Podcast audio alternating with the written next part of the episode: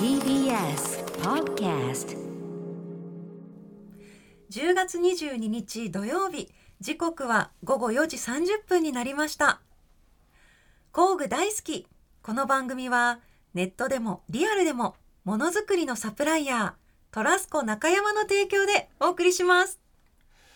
工具大好き。こんにちは。高野倉正人ですいつもにまして元気なのでちょっとびっくりしてしまいました。か。はい。はい、はい。改めましてこんにちは。川瀬良子です、工具大好き、はい。上質工具専門店ファクトリーギア代表の高野倉正人さんとともにお届けしてまいります、高野倉さん今週もよろしくお願いいたします,、はい。前回はね、もう高野倉さんがメロメロだった俳優の黒谷友香さん。もうねあの放送を聞いた後友達からね、うんうんはい。もうメロメロっていうか笑いすぎとかいろいろ言われました、はい、言われましたよ。だけど本当にね楽しかったですからね。楽しかったです。ねうん。もう詳しすぎて、うん、だからなんかねちょっとイメージしてた以上に、はい。かなりまあど真ん中ね。もうちょっと本当になんかちょちょろっと DIY 女子みたいな、はい今流行ってるじゃないですか、はい。そういうイメージで捉えてたんですけれどもいや黒谷さんはもうど真ん中ど真ん中のね、ね。もうドロドロになりながらこんくりこねくりまして 壁作ってなんかもうそのぐらいのことされてるって言って本当驚きでございました、もう本当また来てほしいですね、はい、もうまた来てほしいです。本当。に、はい。本当におしゃべりが工具に対するね、はい。こう熱が止まらなかった黒谷さんなん脱ぎ出しですけれども。そうになってましたからね。熱くなっちゃってねそうそうそう。顔真っ赤になってましたよね。はい。で過去の放送はですねポッドキャストでも聞いていただけますので、そちらもぜひチェックしてみてください、はい。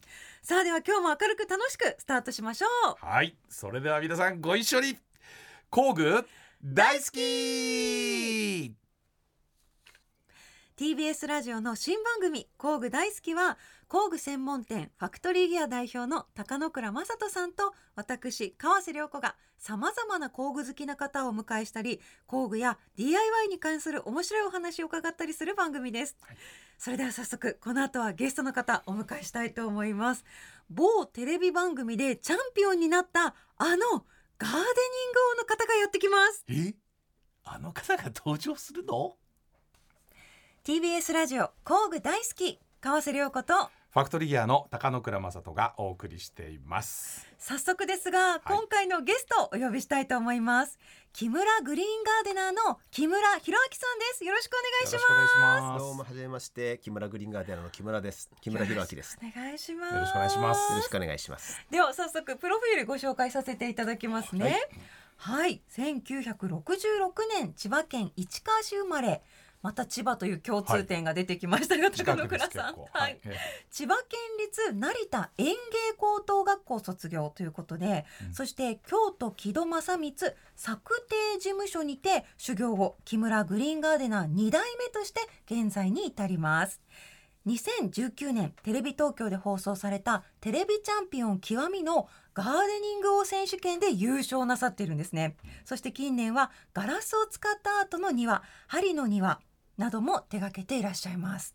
すごい経歴なんですけれども、ねこのテレビチャンピオン極みのガーデニングをチャンピオンということでもうさまざまなメディアで素敵なお庭ね作って発信されていらっしゃると思うんですけれども、はい。まずこの木村グリーンガーデナーというはい。この会社、うん。どのようなものなんでしょうか、えっとですねもともとはですね父がですねあの木村造園というちっちゃい植木屋さんとしてうん。始めまして、はい、まあそれがもう45年ぐらい前だと思うんですけど、うん。でそこからずっとこう庭を作るのをなりわいとしているはい。会社ですね、へー。お庭を作る、うん。はい。もうやっぱここにもいろんな道具が欠かせない感じ高野倉さんありますよね。そうそうですね。まああのでもうん庭師の方っていうのは昔はねすごい一般的で、あはい。の今みたいにマンションがない時代だったんで、どこにでも家にもこう庭があってね。でそこに大体こう出入りの庭師さんって言ってうちのねみたいな家にも出入りの庭師さんがいたぐらい、結構庭師さんって街の中で見かける存在でしたよね。昔は多かったですね。はい、はい今はもう本当にねあの集合住宅が多くなってしまったんで、だいぶ減ってきましたね、確かに。はい。私庭師さんに会ったの初めてかもしれないです。だそう。はい、実家もマンションで今上京してもずっとマンションとかアパートなのでうんなので今日の木村さんのいでたちがねめちゃくちゃかっこかよくてっこいいですね。ザ職人でしょ？ええ職人。これあの普段の庭職人として作業してる時の格好なんですよねいや仕事の時はね、もう少し汚い格好してます。あの ー赤坂バージョンこれは人前に出るバージョンです。はいあ。のー正直仕事をしてる時はいつもあの誰よりも汚い格好してるんで。ああのだけねうん現場に行ってもお客さんに僕が親方って気が付いてもらえないっていうパターンが多いです。足元もすごい気になったんですけどあ、地下足袋ね、はい、足袋なんですよ、はい。でこうちょっと花柄があしらわれててラメラメしてます。そうこれはね、めっちゃおしゃれ。あのーうん、京都の曹操っていうあのー洋服の会社があるんですけど、はそちらの方でこの和服っぽい職人さん向けとかこうちょっと和服っぽいようなものおしゃれなのをたくさん扱ってるんで、へー。そこで使わせていただいてます。なんかもうねかなりいろいろなこだわりがね木村さんおありのようなんですけれどもまあちょっと一番最初に私としては気になるのはですね、はい。まあ職人としてね、うんあのまあお仕事されてる中で、はい。一番大事に大切にされてらっしゃることっていうのはね、どんなことなのかなとちょっと伺いたいなと思いまして。そうですね、まああのー僕の場合は庭を作るのがお仕事で、うん。例えば何かこう普段生活で使うものを作ってうん。売ってるのとはちょっと違うんです、お客様のお宅に行って、うんお客様の要望を聞いて庭を作るのが仕事なんですけど、これ勘違いしちゃう庭師さんも多いんですけど、自分のこう思いをつけすぎちゃう人が多いんですよね。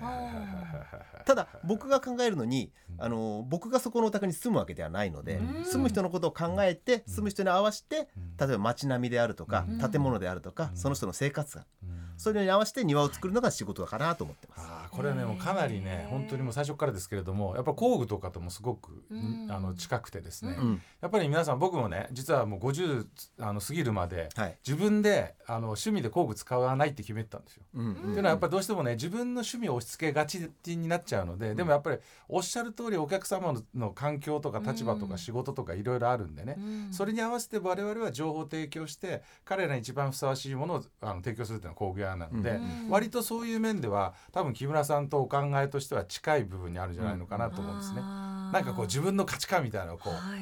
あの広めるぞっていうのとはちょっと違うっていうスタンスで、うん。あの庭作ってらっしゃるっていうことですよね。まああのね押し付けになっちゃうとどうしてもねこの、はい見てちょっと違うぞと思われるのもちょっと嫌じゃないですか。ははあそうですよね。まあ、やっぱし寄せてあげた方が、うん。あの自分の意見が入ってるっていうのでこううん余計に楽しくもら見てもらえるっていう。であの特に庭って、はいまあ、あの出来上がったその瞬間が完成形ではなくて、うんうんそこから家族と共にこう変わっていくっていうか成長していくものじゃないですか。そうですね。だからやっぱりこうそのそ先々のそのお客さんの未来像とか、うんその辺のところにこう沿うような形でね、はい。あのー長くお付き合いをしなきゃいけないものなんでやっぱりそういう面がねちょっとね普通のものづくりとまたちょっと違いますよねお庭ってね。そうですね。通常はものを例えばあの家具でも何でもそうですけど使っ作ってまあ特殊な家具は別ですよ。はい。大概のものはこう大体衰退していくっていうかうん。退化していきますよね。うん。だんだん汚れてくる壊れてくる。うん。だけど庭に関しては植木とか石がどんどん育ってくるので年数例えば経つほどいいものになっていく。うわもしくはそうしなきゃいけないっていうのが僕らの仕事だと。だからねこういう庭師さんに最初にお会いしてね、庭を作っていただくとその後の何にも庭を知らなかった人たちがうん。庭との付き合い方の入り口でね、うん。まあ、今みたいなお話を伺うとねやってみようかなって気持ちになるじゃないですか。うん。で実際にあの何にもしなくて本当にね川瀬さんみたいにあの、うん。まマンション住んでらっしゃった方うん。が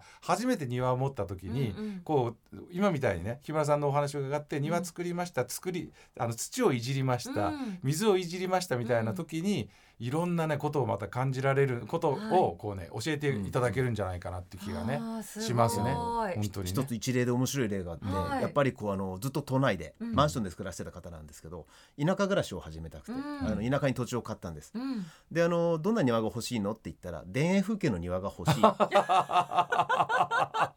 でまあそれそれっぽい庭を作ってあげたんです、はいはいはい。そしたらまあ小さい池があるんですけど、うん。そこにあの水中ライトを仕込んで、うん。中からこう光が飛ぶように作ったんですけど、そうするとその光に虫が集まるんですよ、はいはいはいで虫がその光の上をビューって飛んでると魚が飛び上がって食べる、はいはいはいはい。はいそれを一晩中でも見てられるって方いらっしゃいました。もう本当に生活がガラッと変わった、引っ越しますか川瀬さん。はい。なんか今想像の川さは縁側に座ってその池眺めてました。ね虫をね飛ぶはい食べて食べるとあの魚見てね。魚見てうんチャポンなんつ。変わるよあ生ら活。最高ですね。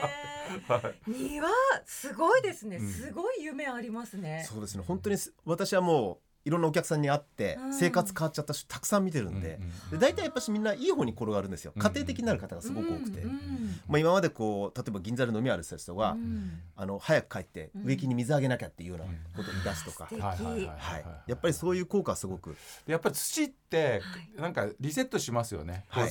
こんなに本当に電磁波っていうかあの、うんいろんなものに囲まれてるところから、うんやっぱり急に土をいじり出した瞬間に、うん。ヒューってなんかそういうのが抜けていくっていうかね、うん。海に入った時と同じような感覚っていうか、そういうのは気持ちいいですよねやっぱりね。はい。いやーやっぱりなんかもうすでに今日のお話うん。面白いんですけれども、はい。実はですね木村さんは、うん。あの CRC556 で有名な呉工業さんがですね、うん。実は工具大工具大好きっていう番組始まるんだけど誰か面白い人いるって言った時に紹介してくれたたま たまたま本当にゴルフ行った時のはい。ネタなんですよ。でで工具大好きってあのラジオで工具の番組やんだけどって言って、はい。クレさんに紹介してで、はい。その紹介どういう人っていうかちょっとなんかおなんかラジオで面白いこと言ってくれそうな人いませんかね？ってうーんって悩んでいきなり出てきたのが木村さんだったから。そうだったんです間違いないですよ今日ね。間違いないです間違いないもう開始早々からだいぶ面白いんですけれどもいや今日そしてね今日なんかいろんなものを持ってきていただいてるそうで、はいこの後いろいろ見せていただきたいと思います。はい。はい。さあどれからいきましょうかね？あの木村さんは今ねクルさんが、はい。うんあのーご紹介いただいたことなんですけど、うんうん。やっぱりこうクレさんの商品とかでお気に入りあるんですか？あそうですね。やっぱり、ね、クレさんだったあのゴリラシリーズですよね、はいはい。あの庭で使うのにすごく便利なのが、うん。まあ一番気に入ってるのが実はあのウッドグルーっていう。ウッドグルーね。はい。あのッド木工ボンドですね、はい俗に言う、はい。はいはい木工接着剤、はい。はい、で今までのも木工接着剤って、水がかかるとうん。溶けて剥がれちゃったり、うん。うん白くなっちゃったり、うん。うん。あのー今一つ性能がもうちちょっとこうだったらいいのになったのが多かったんですよ、うん。それを全て解決してくれる。あのだからねウッドグルーは僕も結構使ってるんですけど、何に使うかっていうと、うん。外に置きたい家具ね、うん。木で作る外家具。はい。であのそれって今もう本当に塗料がいいのがいっぱい出てるんで、はい。表面に塗る塗料がいっぱいあるんだけど、接着剤が結構難点だったのね。なのでどうしてもビス止めしなきゃいけないとかになって、で僕なんか海沿いなんでビス止めするとそこが錆びて、やっぱりダメになっちゃう時に、うん。接着剤を使いたいんだけど今までの木工ボンドはうんどうしても外に置いとくと劣化が激しい、うん。ところがこれはやっぱり長持ちするっていう部分ですよねやっぱり外に。うもう全然違いますよね、うん。違うんだ。で、うん、その雨にかかって溶けないのもそうだし、うん。あと作った後削れるんですよね、うん、そうですね。はい。はいはいはいでさらにその上から塗装もできちゃうんですよ、うん。えー、すごい。うんはい、だから今までのことから考えると本当に常識を作り返してまあなんかね結構テープが有名なんですよ。はい。あのゴリラテープっていうので。あうちにもあります。あありますよね。透。明なやつ。だから結構こあこれ。のこうそうウッドグルーとかははい。あまり知られてないんだけれども、はい。実際にあの DIY とかで木をやる人にとってみるとまあ、ある意味ゴリラテープは普通でね。はい。でこのウッドグルーの方が結構我々なんうんか外で木やる人にしてみると、うんうん。うひゃーってこうね思う、うん。あの接着力があるっていうものそうですね。はい。すごい、ゴリラシリーズだけでいけちゃいますね。ゴリラシリーズだけゴリラで終わっちゃうからね。これダメダメダメ。ちゃいちゃんと回してくんだよ川下しかもすごいいっぱい聞きたいこともあるなと思って。すごいやっぱりいろんなものが今あるんですね。うんはい。そして使っているやっぱり道具工具ですよね、うんうんうん。こういったものも今日見せていただきたいんですけれども、はい。どういったものを日々使っていらっしゃるんですか、まあ、あの植木屋なんで、うん。あの植木を扱うのが、うんまあ、主な仕事って言っちゃい主な仕事なんでハサミとかノコギリよく使うんですけど、はい。はい。まあ、私はどちらかというと庭師といってこうはい庭を作る仕事の方が多いので、はい。その庭を作る仕事に関しての道具はよく使います。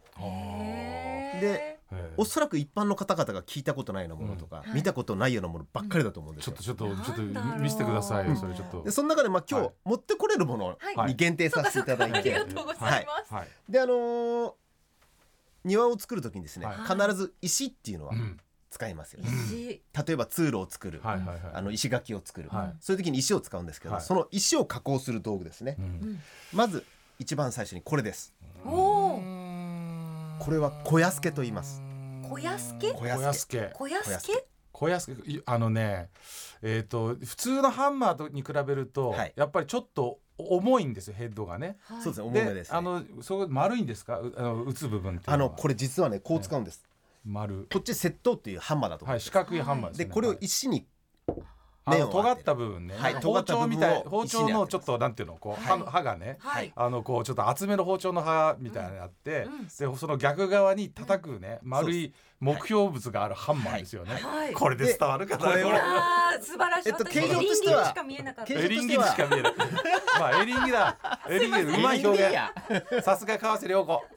エリンギだ。あのエリンギに絵がついてる、くさね。びに絵がついてるとくさびに絵がついてる。はい、でくさびの先端刃の方が平らになってますね、うん。でここを当てて上からハンマーで叩くんです、うん。で筋をつけていくんです。ずーっで筋をつけてってハンマーで叩いてると石の音が変わってくるんですよ。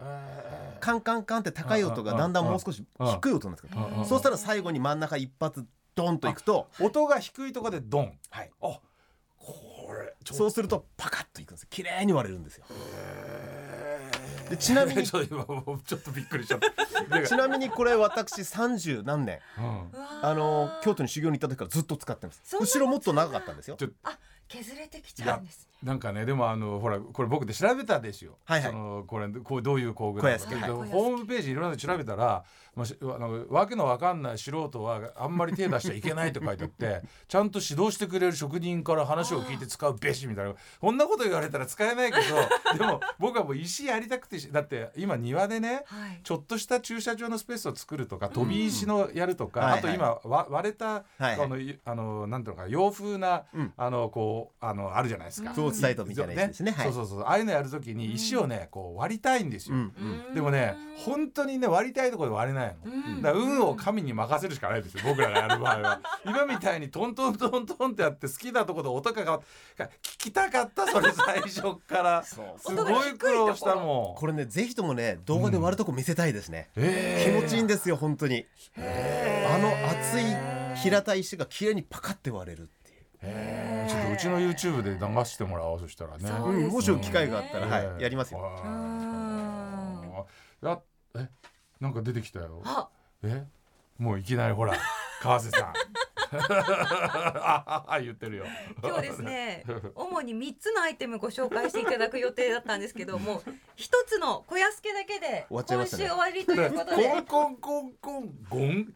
パコンの話だけでさ、はい。もうえー、いやね音が低くなったところで力入れて石が割れるってもうちょっとめっちゃ知りたいその先、うんちょっとやりたいっていうか石誰か持ってきてい いし今ですか？今ですか？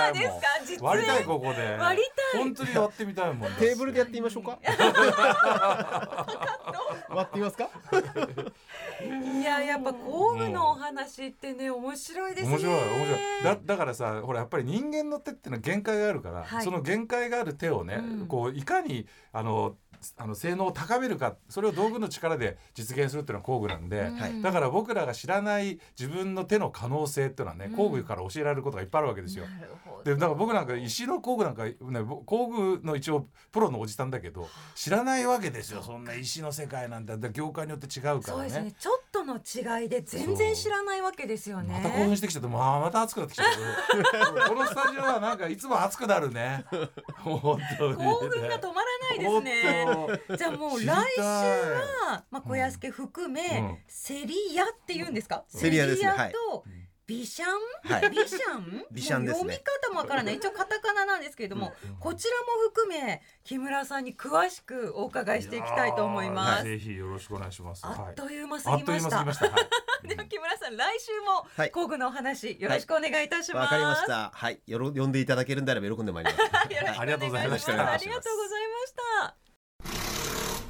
TBS ラジオ工具大好き川瀬良子とファクトリーヤーの高野倉正人がお送りしておりますと。さてここからは今おすすめの工具を紹介する時間なんですが、はい。高野倉さんからご紹介お願いします。そうですね。あのー工具大好きなんでね、うん。でも本当はこう工具をいろいろとご紹介するコーナーだとうん。いうふうに皆さん思っていらっしゃるかもしれませんが、はい。実は今日はちょっと工具じゃなくてですね、うん工具をサポートする、うん。うん。ケミカルですね。あのー皆さんね、はい。例えばえー家の中でうん。自転車外に置いといてね、うん。こうあのスタンドがはい。固着しちゃってはい。ダメとかね、もうあとあるでしょ、はい。ね結構ね。はい。あとはなんていうのかな？あの子供用に買ったうん。こうちょっとした木のおもちゃとかなんかがこううんネジで留めてあったところが錆びちゃっててうん。ちょっと動かなくなっちゃったとかキャンプ道具なんかね結構出しっぱなしにして海に行っちゃった後にサビサビになっちゃってはい。それで全然こう戻せ戻せなくなっちゃったみたいな時に使うのがうん CRC556。あ五五六ね、これテレビでしょっちゅう宣伝してて、はいあのすごい有名な宣伝ありますよね、はいあのえあのネジがくるくるくるくるってねはいくるくるくるくるってなっちゃうんですよ。あるくるくるくるくるくるってなっちゃうっていうところをね。音真似うますぎですねこれ使ってもらえなかな CRC さんそのうちテレビ CM 俺の口まででね口。真ね、でっていう CM で有名じゃないですか、はい。556さんとかね。はい。でそれでもあのすごく一般的にうん。世の中で皆さん知ってらっしゃるんですが、似そう一家に一台って感じですよね。そう一家に一台って感じなんだけど、うん。最近ねちょっとホームセンターとかで見かけて、うん。うん。なんだこれと思う方もいらっしゃる、うん。金色のね556があるんですよ。えー、何ですか？でこれ金なの？これクレさん的にはどうって言ってんの？どう？どう？どう？どうなんだ？えどう？うんうん言ってますけどー、うん。俺金だよな。でもどう？みたいな。一回り大きい上にうん。金の。本当だ。いいよ。もう金にしよう。そうですね。見かけたらラッキそう。ーみたいな感じですか？っていうのでそう見かけたらラッキー。っていうので 556DX ってあるんですよ。DX なんかすごそう。もうそれだけもうデラックスって感じでしょ？うん。でこれまああの正式名称 556DX っていうらしいんですけれども、はい。この556のですね、うんある意味ですねプロフェッショナルバージョンっていうような、はい。ちょっと一つ上行く CRC556 なんですよ。プ。ロ仕様、うん。はい。でね何が違うのかって気になるところだと思うんですけれども、まあ一般的に556皆さん使ってらっしゃるようなポイントで使ってもいいんですけれども、うん。うん実はうん。この DX、うん。あのー浸透力と拡散性がすごいんだと。うん？わけわかんないですよねそう言われてもね。うんうん。だってシュートスプレーするわけじゃないですか。はわかんないでしょ？いだから分かりやすく言うとね拡散性ってのは何かっていうと、はい。このまああの一滴ピョンって垂らすでしょ、うん。一滴ピョンって垂らした時に、うん。ビューって広がるスピードが約4倍。おーすごい。ビューンってこうこう潤滑剤が ビューンって広がるわけですよ。ピョ。ンがビヨヨヨになる。だからシュッてやった時に、はいそこの1ポイントから、はい。その周辺のところにビューンって広がって そこ全部をもう柔らかくすると。へえすごー。いうようなあの特徴があるんですね。はい。でさらにですねこの浸透力っていうのはですね、うんうんうんうん。もうこのあの金属の中にこう浸透していくスピードがめちゃくちゃ速いのでだから効き目が一瞬。すごい一瞬にしてビューッとこう広がっていくっていうまさにデラックスなあの潤滑剤なんですよね。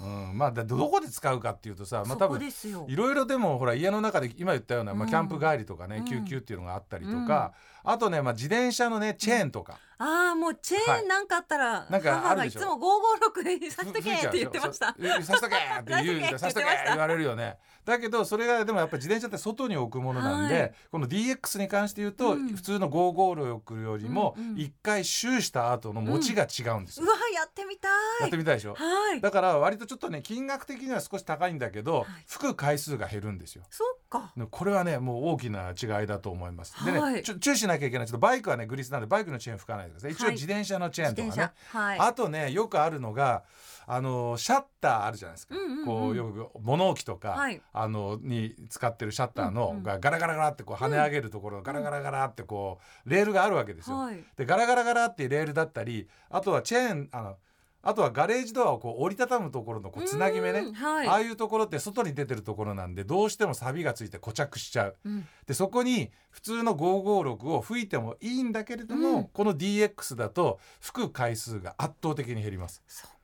だからもうすぐキーキーキーキー言い出すと吹くんだけど、はい。それねぜひやってみてください。日常的に556の赤いので使ってた人たちが、うんうん。このね金の 556DX を556使うとですね、はい。吹く頻度が変わるのでこれはもうだいぶあの実感されるんじゃないかなというふうに思います。僕あのガレージドアに使ってるんで。うわー、はい。もうなんかお悩みを一瞬で解決してくれるってことですようん。だねか。ら潤滑剤っていろいろあるんですけど、はい。あのこう一概にあの潤滑剤吹いとけってね、うん。言われても、うん。あのもうこの種類がたくさんありすぎてどれが的確なのかよくわからないんですけれども、はい。はい。DX だったらこれ間違いないと。うねわー。というものです。あとさちょっと僕言っていいのかどうかわかんないんだけど、はい。ねあのこの DX って設定復活にも使えるよね。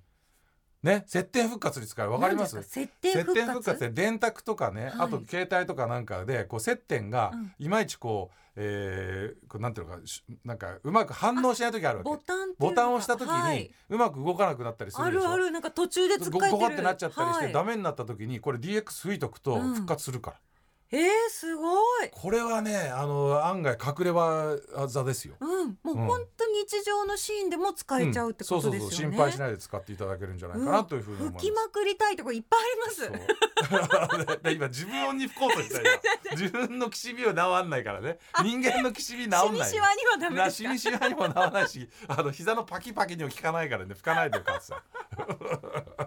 いやもう実家が今いろいろガタが来てるので、ねうん。網戸とか、そうそうそう外に置きっぱなしの自転車とか、そうそう。そういうの言ってキシキシ言ってるので、だんだん楽しくなっちゃうから。わかりました。いはい。いやーやっぱね昔からあるものってこうやって進化して、うん。またさらに良くなってるってことですよね。はい、そうです。早速使ってみたいと思います。はい。改めて商品名いいですか？えー、呉工業のですね、CRC556DX 缶の下に4プロと書いてあります。うわ4ープロと書いてあるものを自分の家で使っちゃうそんな贅沢してみてくださいはい、ありがとうございます。さあ、また次回の工具紹介も楽しみにしています。TBS ラジオ工具大好きではリスナーの皆さんからのメールを募集しています。工具に関する熱い思いやご相談番組の感想などなどどうぞお気軽にお寄せください。宛先は 59-tbs.co.jp です。59は数字で5と9工具ですね。59-tbs.co.jp です。採用された方には番組特製工具大好きステッカーをプレゼントします。はい、えー、工具大好きステッカーですね、これも評判になっておりますけど、はい。ね、こちら非売品で工具が大好きであるという人の認定品ということでございますからね最近すっごいインスタ出てきますね。あ工具大好き。届いたみたいな。あーあれはねあの、はい。工具好きの方でございまして。フだァクトリーギアの方でやってるね。た工具好きで市民権を活動と。ね、はい。でこれもあのまあいいんです両方。両方揃工具えたいですが好きなからねね両方揃えていただきたいということでね、はい、これはね、市民権をっていうのが、うん。このハッシュタグもっともっと広まるように我々がね頑張っていかないといけませんからね。はい、えはい、そして今日もあっという間でしたえね。うんあっという間すぎてね大丈夫ですからね本当にね。もう収まんのかな 本当。木村さんのお話は来週にも続きますので、ねはい。楽しみですもうかなり本当職人さんの思いをね、うん。来週も聞けるっていうのはちょっと楽しみですね。それは僕石割りのねやり方知りたいね、もうそれだけで番組終わっちゃうんで、ちょっとプライベートでお願いします。ということで皆さん次回もどうぞよろしくお願いいたします。工具大好きここまでのお相手は川瀬良子とファクトリーギアの高野倉正人でした。また次回工具が今よりももっと好きになっているあなたとお会いしましょう。さようなら。工具大好き。この番組はネットでもリアルでもものづくりのサプライヤートラスコ中山の提供でお送りしました。